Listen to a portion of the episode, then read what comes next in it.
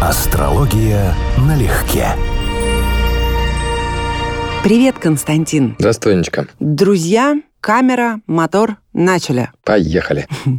В эфире заключительная третья часть обсуждения черно-белого фильма «Любить» 1968 года. Режиссер Михаил Калик. Режиссер документальных кадров Инесса Туманян. Переходим, что ли, к четвертой новелле. Вот единственное позитивное пятно в этом фильме. Я это ворчу, я знаю, да? Но, на мой взгляд, это единственное место, где мне было интересно смотреть, и я испытывал эмоциональную эмпатию к происходящему. Ну да, и с точки зрения эмоций и художественное оформление. Красиво. Красиво. И в конце очень забавно, в конце новеллы. Да. Ну, давай эпиграф сперва. «Сотовый мед каплет из уст твоих невеста, мед и молоко под языком твоим». Эта новелла переносит нас в молдавское село. Молодой парень Мирча возвращается с сеном, песню поет, красиво поет, Мгм. и подвозит девушку, которая его, собственно, и поджидает. И, как это бывает нередко, в данном случае инициативу на себя все-таки берет девушка. Все инициировано ей. И эта встреча сказал, не инициировано, а срежиссировано. Срежиссировано, хорошо, срежиссировано. И когда она садится и едет,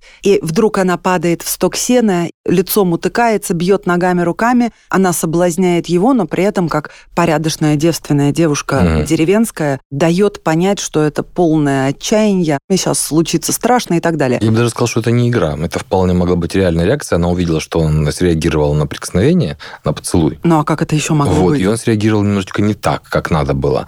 А она уже настроилась. Вот, и в этот момент... Все, конечно, искренне, но внутри изначально она уже знала, для чего она стоит, его ждет, и что будет дальше. Не знал-то только он. Мирча, хороший парень. Дева, Георгий Швидки. Эту Нуцу девушку играют у нас близнецы, 30 мая. Мгм. Самый мой любимый герой в этой новелле – это ее отец.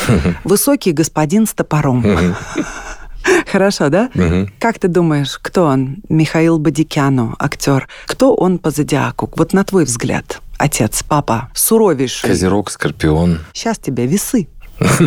Я знала, что ты в нем не, Не угадаешь, да. распознаешь, да. Потому что выражение его лица совсем Да-да-да-да. не весовское. Все-таки, когда они возвращаются в село, понятно, она ему нравится, Мгм. он поворачивается ее поцеловать в стоге сена. Это Мгм. очень важный штрих, Мгм. что он не просто воспользовался. Он добрый, хороший парень, и она ему действительно нравится.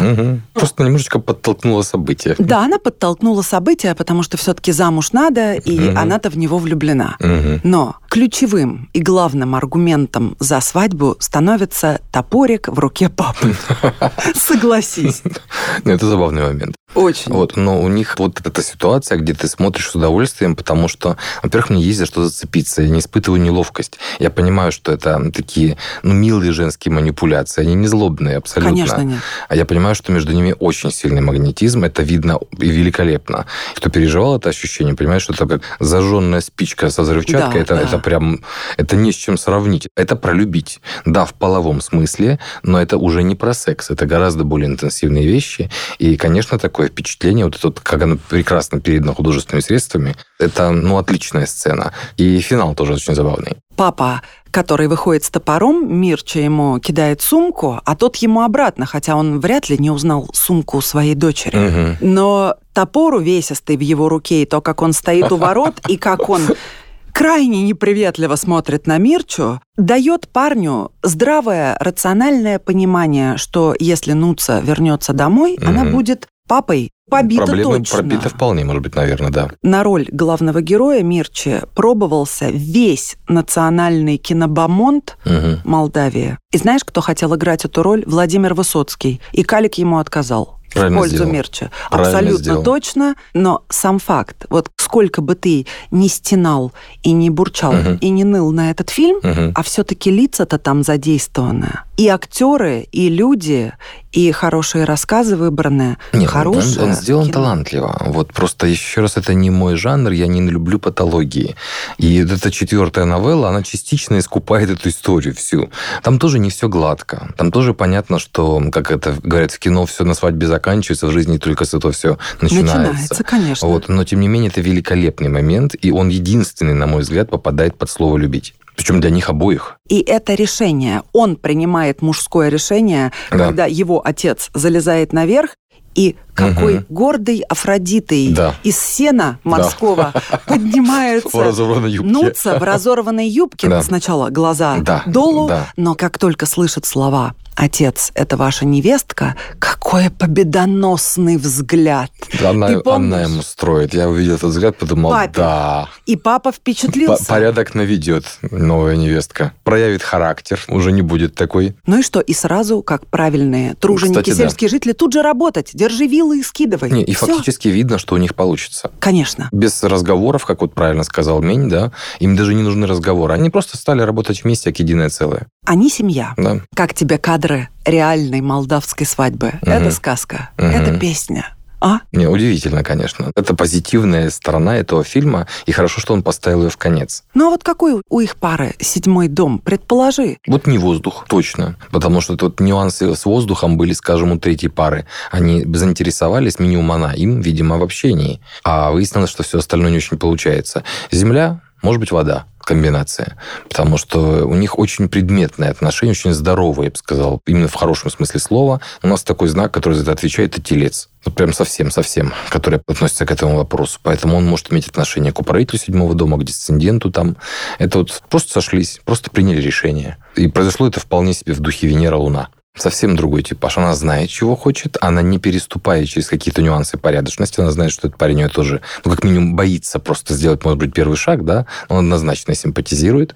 Она его слегка срежиссировала, слегка подтолкнула, но это другой женский характер. Но заметь, хочу все равно привлечь твое внимание к истинно женской, к истинно мужской природе и логике поступков. Да. Она все это, мы уже проговорили с тобой, сделала, он везет ее домой, и по большому счету, пока не выходит ее отец, он готов ее высадить. Угу. То есть этот роман бы продолжался, угу. и он пока несмотря на то, что он определенно ее первый мужчина, угу. не торопится засылать сватов и так далее. Угу. Но, повторюсь, папа двухметровый с топором в огромном кулачище лошади, заставляет лошади его... Лошади распряглись.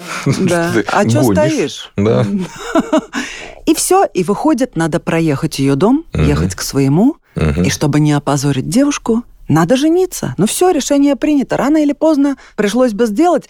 То есть вроде как это не патовая для него ситуация, он не в ловушке, но одновременно требуется очень веский аргумент, чтобы мужчина таки принял это решение. Но он был к нему готов. Вот о чем речь. Он вот так легко, естественно, сказал, что было видно, что это не под нажимом, не в результате шантажа, манипуляции. Он просто смирился с тем, что, ну, так бы они какое-то время встречались, да, может быть, это прошло бы дальше, а так получилось сразу. Ну и все невестка. Привыкайте. Хочешь, тебя порадую? По мотивам рассказов авторов, которые Лев, Дева, весы, скорпион. Что-то в этом все равно есть. Наверное. Вот это последовательность. Ну, лев так логично вообще, учитывая, что Водолей режиссер, это его естественная позиция, да. ему должно это нравиться. Ну вот, начиная с конца лета и с захватом всей осени, а, все кстати, знаки кстати, подряд. Кстати, да, вот ты про что, я сейчас даже Конечно. не сразу понял. Урожай, подведение итогов. Да, да, да, да, да. Хотя, конечно, сами новеллы не так распределяются, угу. но неважно. Знаешь, что еще характерно, на мой взгляд? Первые три новеллы рассказывают о том, как в городских условиях протекают отношения. А четвертое да. про да. то, что уходит глубоко корнями да, в те да. самые традиции и их понимание, о которых рассказывает Мень. Очень точно. Вот что насколько наша цивилизованная часть, оккультуренная часть нас на самом деле создает больше даже сложностей в любви. Вот и первое же Именно. ощущение неловкости с этими социальными ритуалами, брачным ухаживанием, да, и вторая патологическая, прям скажем, ну, я имею в виду жертву, эту парень так раз симпатичный с этой девушкой. И третья, ну, тоже, которая построена на взаимонепонимании интеллектуальном интеллектуальном скорее. Они даже не съехались бы, если бы они были близки. И здесь, где, по сути, слова-то не нужны. Вот как он и сказал, вот, да, любовь, вот, вот это хорошо подобранная иллюстрация к его словам, что мало того, что слова не нужны, а что они сразу стали единым целым. Да. Вот без шоу на раз, и все, это семья. Угу. Для иллюстрации этой мысли подобрано идеально. А вот с идеей вот этого, я уже говорил, да, с чем не согласен, поэтому повторять не буду. Но самый финал фильма все равно возвращает нас в городской этот пейзаж, и мы видим одинокую, тревожную, несчастную девушку, но великолепно, конечно, даже не сказать сыграно, потому что она на самом деле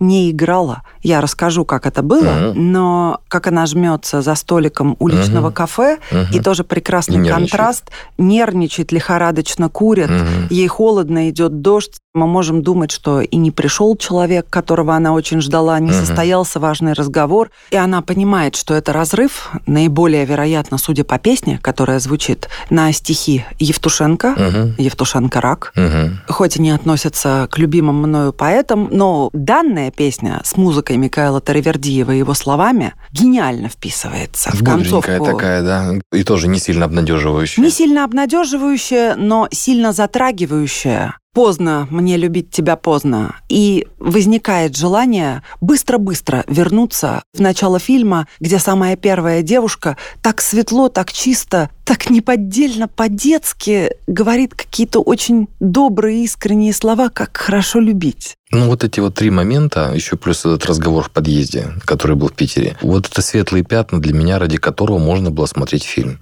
Потому что это близко вот к любви, именно возвышающей любви, и не отрицающей никоим образом полового влечения, ибо это вместе все происходит. Но это именно возвышающее чувство. А у тебя не создалось впечатление, что главное предназначение человека — любить, и это тот вывод, который напрашивается после просмотра? Нет, я понимаю, что главное предназначение человека именно как биологического существа, именно любить, и это биологический императив, придуманный для размножения. И это не все, что есть человек. Безусловно. И даже, может быть, не самое важное. Но это замануха, придумана в биологии с отключением мозгов, с вот этим дофаминовым штормом. Ну, это мы с тобой все говорили. Я говорю в более, наверное, вот именно духовно-телесном, вот, метафизическом вот, смысле. Вот, метафизическом я как раз не согласен. А вот биологическом я понимаю, что так оно и есть, Именно поэтому любовь такое большое чувство, и поэтому оно вечное.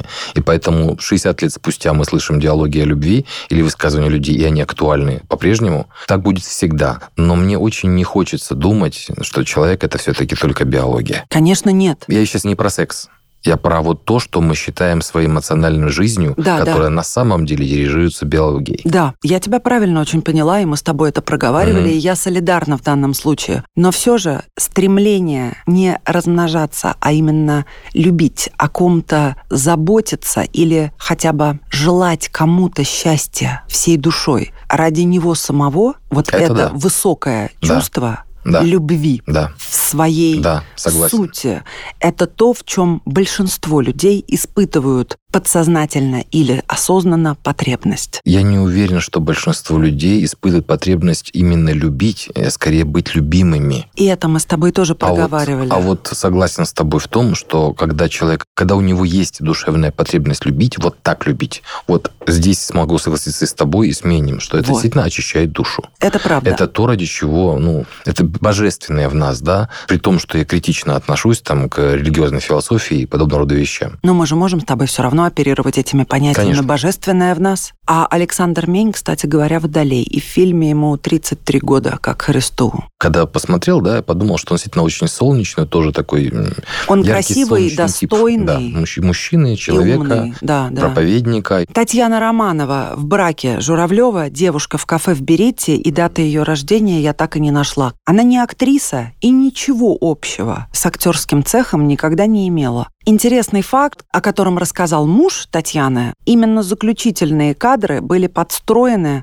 умной Инессой Туманян. Она uh-huh. была подругой Татьяны. Uh-huh. И однажды назначила ей встречу в открытом кафе, обещая работу. А работа была очень нужна, потому uh-huh. что Татьяна с ее супругом сидели, в общем-то, без денег. Uh-huh. И она попросила обязательно ее дождаться. И что сделала? Опоздала. Она опоздала на полтора часа. Ух и все это время все это время с оператором они из машины снимали, как она ждет. И это и есть эти кадры. Зато какой результат? Жестоко. Да. Не, ну, понятно, что, наверное, потом извинилась. Не просто извинилась, прекрасно ей заплатила и извинилась. Угостили ее коньяком и кофе, чтобы она отогрелась. И пачка Мальбора. Представляешь, пачка Мальбора в 68-м году. Да, да, да. Идея была изумительная. Понимая типаж и глаза своей подруги, но вот где она пьет коньяк, это уже вышло вышла Туманян, все вскрылось, и вот она отогревается коньяком и кофе и злится. Хотя вот злости на лице не видно, видна тревога, напряжение, тревога, растрепанные чувства, но не злость, не негатив. И очень хорошо, что на заднем плане компания, очевидно, привилегированных молодых mm-hmm, людей, mm-hmm. да, трое мужчин и женщина. И они что-то тоже попивают, сидят, курят, но они выглядят гораздо лучше, чем средневзятый советский человек того времени и даже более позднего времени, да? И вот Татьяна такая какая-то одинокая... Контраст. Да, да контраст прекрасно. Не знаю, многое для меня в этом фильме хорошо, и весь он в целом такой короткий, еще с этой чудесной музыкальной линии Микаэла Таравердиева, смотрится на одном дыхании и совершенно разные эмоции вызывает. Ну вот тут я вот с тобой уже не соглашусь. Это уже совсем не мой жанр. Для меня это было усилие психологическое, но я не ориентирую еще раз. У меня ни Венера, ни Луна в узком диапазоне существуют. Мне понятно, по-настоящему близка только четвертая новелла. Потому что головой я понимаю, что еще раз, там, во-первых, все только начинается, и невестка с характером, которому она еще всем даст прикурить. Но реально в смысле любить для меня только четвертая новелла. А остальные с оговорками, вот эти два эпизода на балконе и вот в подъезде, который там в Питере. А на твой взгляд, что было бы верным на сегодня? Больше смотреть и размышлять вот таких кадров документальных, перебивок из этого фильма или вообще не трогать те материи, несмотря на то, что все вечно, злободневно, и жить сегодняшними реалиями, и учитывать ту меру цинизма и ту меру распущенности. Я знаю, слово распущенность угу. всегда со стариковским бурчанием ассоциируется. Ну, пусть я даже ну, прозвучу, это, как, это как тот суровый пожилой мужчина, который говорит, молодежь не умеет любить. Я, конечно, этого не скажу, но мера... Обледенение крыла. Да, мера обледенения крыла, воспользуюсь авиационная, да, как, угу, как угу. будет, что как называется, когда много женщин садятся на крыло. Да. Вот эта вот мера возросла, конечно, экспотенциально. Да, это факт. Понимаешь, буду не совсем, опять же, объективен, потому что для меня художественные фильмы в основном, то есть, если спрашивают, какое у вас кино любимое? У меня художественные фильмы – это развлекательный жанр вообще, в принципе. Я воспринимаю их не как что-то, чему сопереживаешь, а что развлекает. Ужастики, комедии и так далее. То есть, что-то серьезное для меня либо документалка, и вот тогда это все серьез. И тогда там до слез, может быть, да, в такой ситуации. Либо это книги. И вот, на мой взгляд, документальная часть здесь ценная. Вот для меня в том числе, потому что ты видишь, вот насколько даже черно-белый кадр очень показателен. Ты понимаешь, что это прорва времени, а люди те же. Кое-что изменилось, да. Сейчас бы озвучали, может быть, не совсем так, да, но мотивация, психология, ну все, типажи психологические, ну вот все это такое узнаваемое, узнаваемое, вот прям совсем реально. Для меня это очень ценный момент был в, это, в этом всем происходящем. И, конечно, в принципе, опять же, со своей относительно сухой натурой к документальному кино отношусь с большим интересом вообще всегда, чем к художественному. Вот сейчас яркий яркий пример, да, вот насколько это вызывает много эмоций, причем сложных эмоций, разноплановых эмоций у тебя, и насколько мне, мне было тяжело его досмотреть. Я бы не сказала, кстати, что у меня буря эмоций. Эмоции, естественно, были на протяжении всего просмотра, Нюансы. они в принципе есть. Но мысли, мысли, ассоциации от каждой истории, от того, как люди на улицах высказывались, насколько они были зажаты или, наоборот, непосредственны, говорили они что-то увесистое, из глубины души идущее, или были застигнуты врасплох этим вопросом и отвечали на гора. Ну, для меня это очень ценно, очень. Это вопрос эмпатии. Вот для тебя это важны оттенки вот этих всех нюансов, да? да? А у меня почти всегда как бы есть внутри какой-то ответ, который уже был выработан у меня. И я просто сверяюсь как бы мысленно, я понимаю, как работает моя логика, я вижу очередную ситуацию, понимаю, что она укладывается в типовые вещи, которые я знаю, и мне скучно. То есть я не могу им сопереживать, потому что это эмоции мне чужды. Или, скажем, неприятны, или чужды, или непонятно настолько, что не получается сочувствовать кому-то. И это главная проблема у меня вообще в художественном кино, не только в этом, да, а в принципе в художественном, что я сопереживаю, понимаю людей только ну, своего эмоционального и психологического диапазона.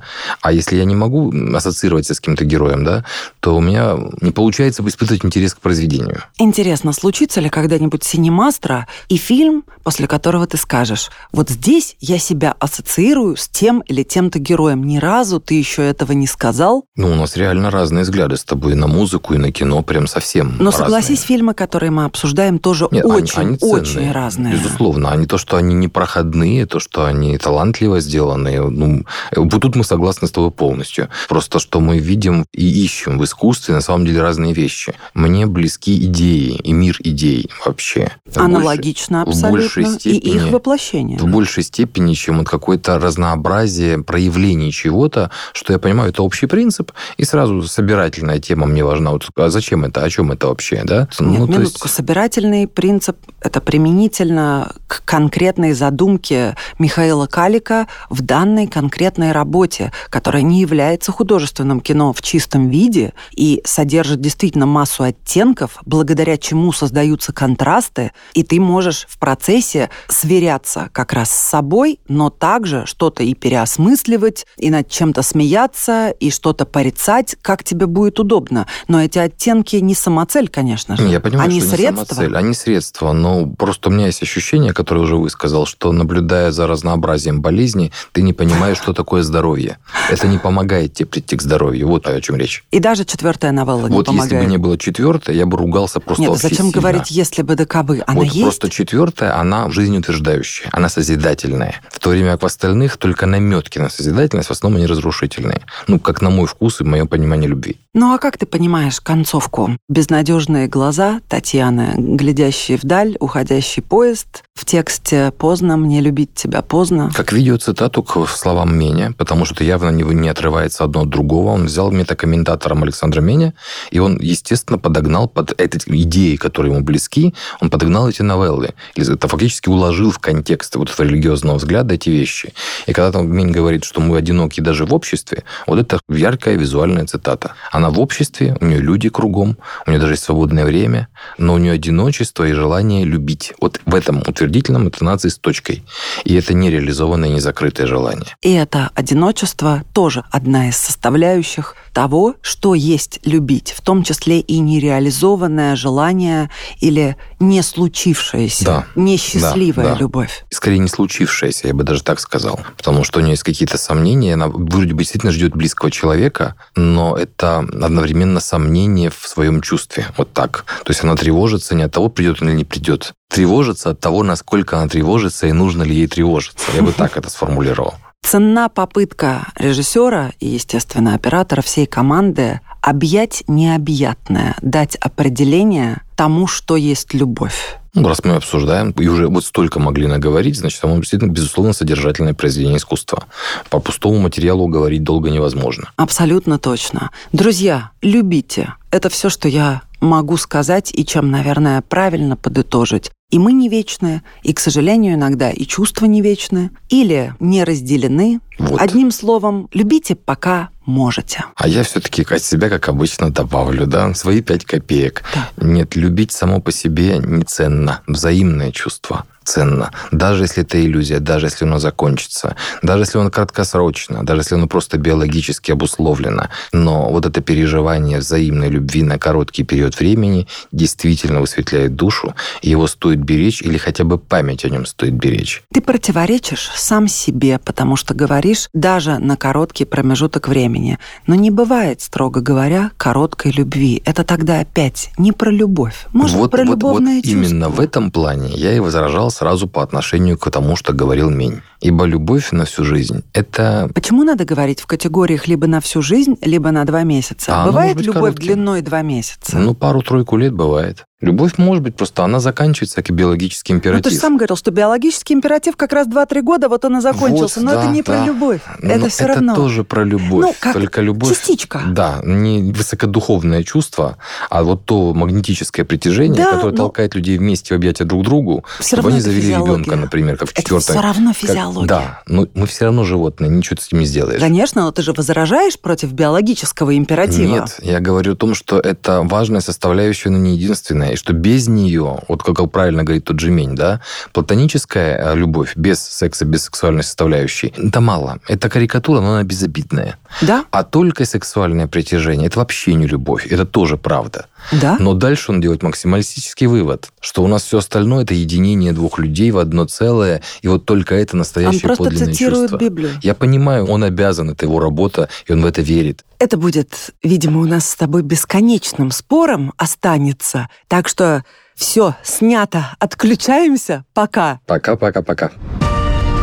Астрология налегке.